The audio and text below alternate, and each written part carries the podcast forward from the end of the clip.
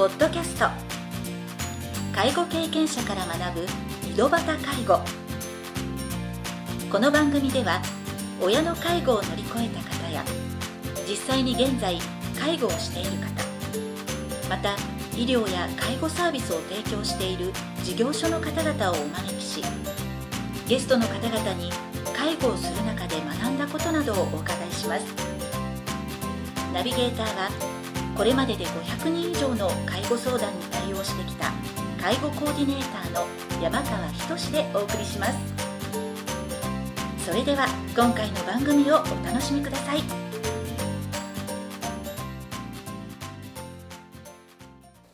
皆さんこんにちは。第60回目の井戸端介護を始めます。今回も有限会社せせらぎ代表取締役の高橋恵子さんをゲストとしてお招きしております。前回の番組では熊本県で発生した地震の体験を書籍にまとめた理由などについてお話を伺いました。今回は震災で高橋さんが学ばれたことなどについていろいろなお話を伺いたいと思います。それでは第3部を始めさせていただきます。デイサービスやグループホームなどでは介護保険制度上非常災害時に対応するための仕組み作りが求められていますが実際にその仕組み作りが役立った点や反対にこう不十分だった点などがあれば教えていただければと思います。今ですねこう厚生労働省なんかからも、はい、その要は災害対策マニュアルを作りなさい作りなさいってでそして火災が問題になってた時期から今あのいろんな自然災害が問題になってきてますから、はい、そういったマニュアルを作りなさい作りなさいって来るんですね、はい、それからモデルのマニュアルもあの配布されたりとかして、はい、私たちもそういったものを見てるんですけどあの一つ整理しておかないといけないのは災害時にマニュアル持って走る人は誰もいないんですよ。そんなあの分厚いの作っててもそそれ持って走れないんですよ。災害の時はおばあちゃんたちを支えながら物資持って回らないといけないんでだからですね教本としてのマニュアルとあのそれから当日要はこうカード形式にして、その要はこうあの手順だけを確認するものってやっぱり2種類必要じゃないかなと思って自然災害ってこんな風にして起きてきますよとかここの地域ではこういうことが過去起きてましたよとかそれからあのこういったものを準備する必要がありますよとか災害対策って言ってもその膨大なんですよね。でそれについてはやっぱりこう定期的にイメージトレーニングしたり実際に準備したりあの一緒にやる必要があると思うんですよ。ただ当日はですねそのマニュアル読み返す暇ないんで要はインプットしておかないと意味がないわけですね。だからそのインプットしたも記憶を要は呼び起こすっていう意味でカードぐらいのものをあのちょっとこうあこれやったっけ？あれやったっけ？っていうものを確認するぐらいのものがいいと思います。でそのためにもその事前のイメージトレーニングが大事なのでやっぱ災害時の動画を見たりとかこういうことが起きてくるんだよとかじゃあ介護サービスの中ではどんなことが起きてくるのかなっていうのは過去の経験をもとに、まあ、いろんな人たちがいろんなものを提示してると思うのでそういったものを参考にして考えていただくのが一番いいかなっていうふうに思いますね。まあ、あの実際にね経験された方とまた今後新たに、まあ、介護の仕事を始める人だったり、はい、他県の方ですね、うん、まあ、震災を経験されてない方って、まあまあ、この、ね、高橋さんのお話を聞いたとしても、うん、まあ、自分自身も含めて、まあ、やっぱりその心のどこかでうちは大丈夫だろうってやっぱり思ってしまいがちじゃないですか。正常性バイアスですね。もううちは大丈夫だろうっていう人が大半なんですよ。はい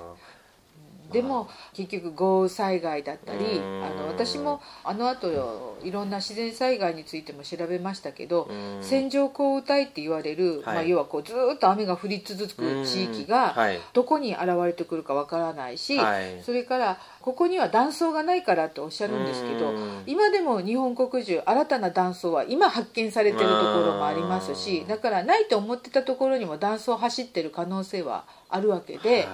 だから津波なんかでもその要は東南海地震があの実際に発生しますと九州の宮崎とか鹿児島までですね影響が起きてきますしだから災害が全く発生しないっていう地域が今時あるだろうかと。やっぱり何かの備えが必要なんじゃないかなっていうには思いますしあとは職員が通勤してくる道沿いもやっぱりこう危険地域を点検しないといけないと思うんですよね。実際地震災害がいや豪雨災害であの通勤途中で巻き込まれて亡くなった、はい、やっぱりこうあの職員さんたちいますもんね。でそういう時ってあのすごく現場も悲しみに包まれますからやっぱり通勤経路も点検すべきではないかなと思いますね。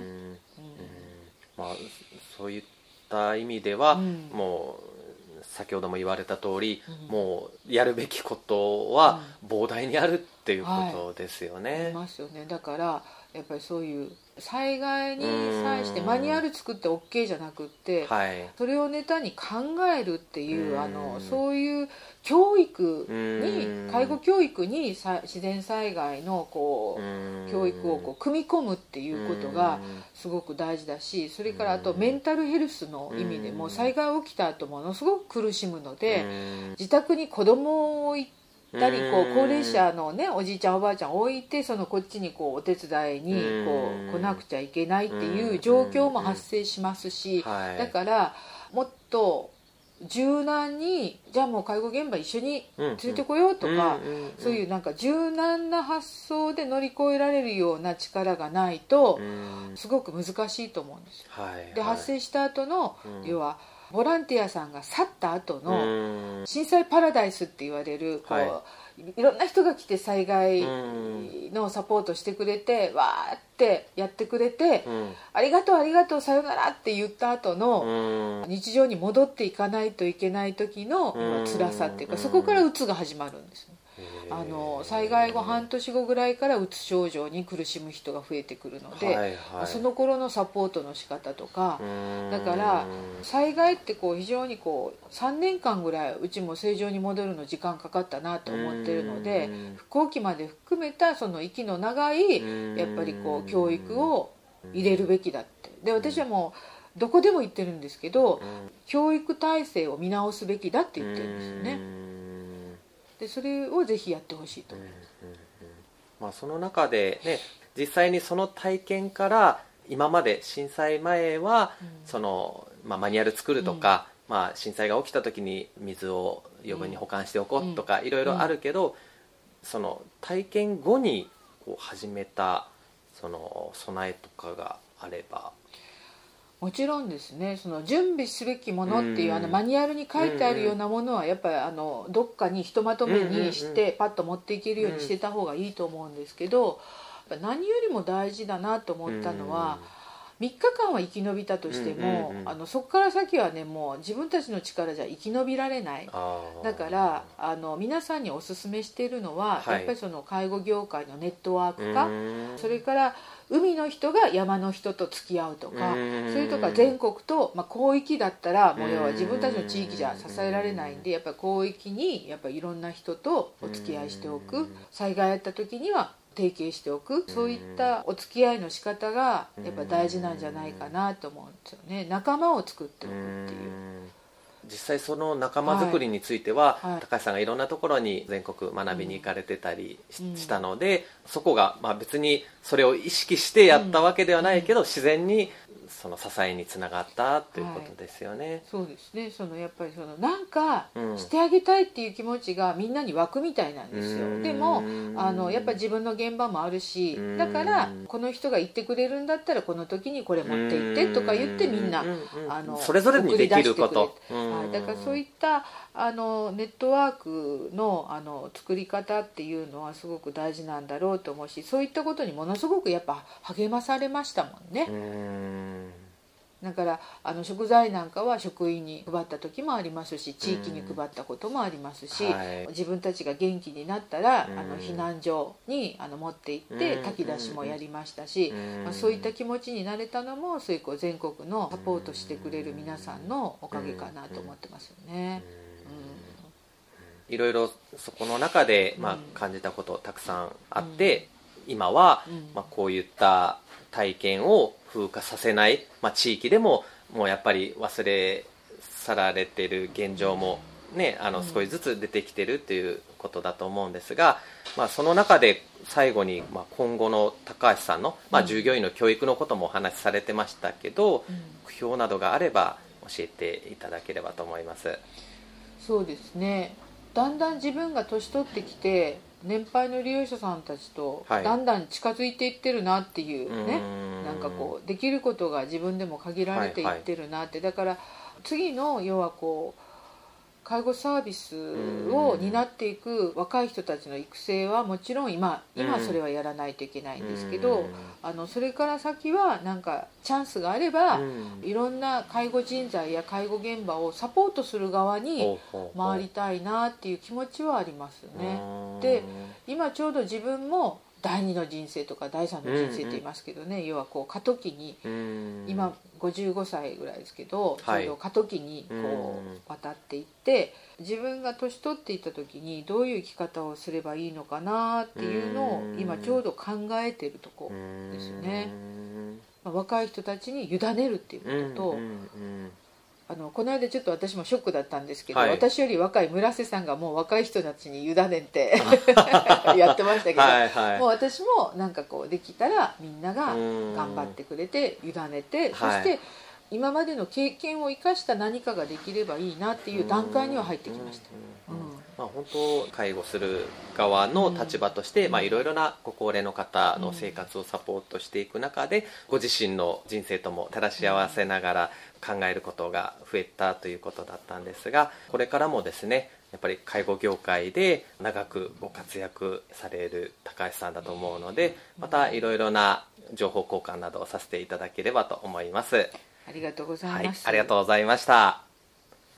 今回で高橋さんのインタビューは終了となります。お忙しい中全3回にわたってインタビューにご協力いただき本当にありがとうございました。ありがとうございました。今回は高橋さんのインタビュー第3部をお届けしました。次回もまた新たなゲストをお招きして介護や医療などについていろいろなお話を伺いたいと思いますそれでは次回の配信をお楽しみに。今回の番組はいかがでしたか？この番組ではリスナーの皆様からのご質問なども受け付けております。メールアドレスは「ひとしの h 小文字で h. 山川19アットマーク gmail.com h. 山川19アットマーク gmail.com ですそれでは次回の配信をお楽しみに